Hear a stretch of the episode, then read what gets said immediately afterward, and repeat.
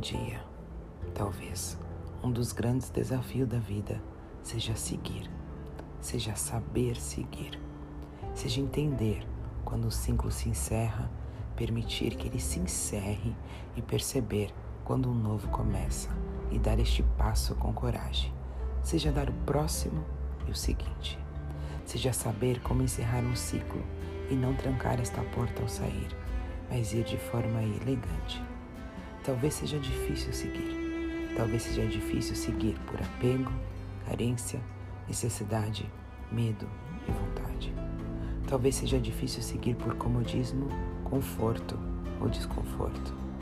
Talvez seja difícil seguir porque nunca nos ensinaram a seguir, apenas a ficar.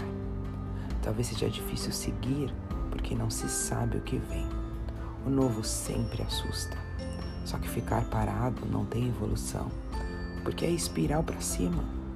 Se for para se apegar, que seja sempre na corda da frente. Entendo que esse movimento requer desapego, entendimento, amor e aceitação.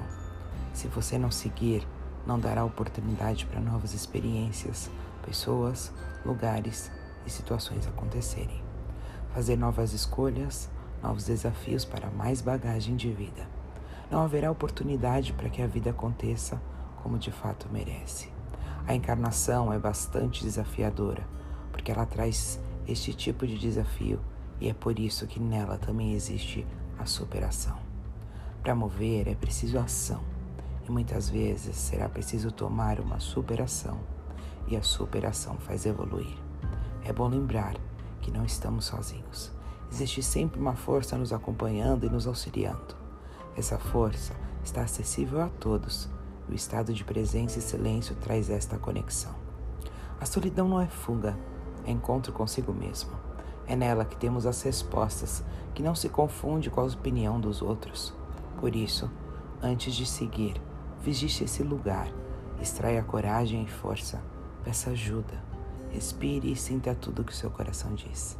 Decidir que precisa seguir é o primeiro passo é seguir com fé, determinação, coragem, um passo de cada vez, porque é assim que a vida segue.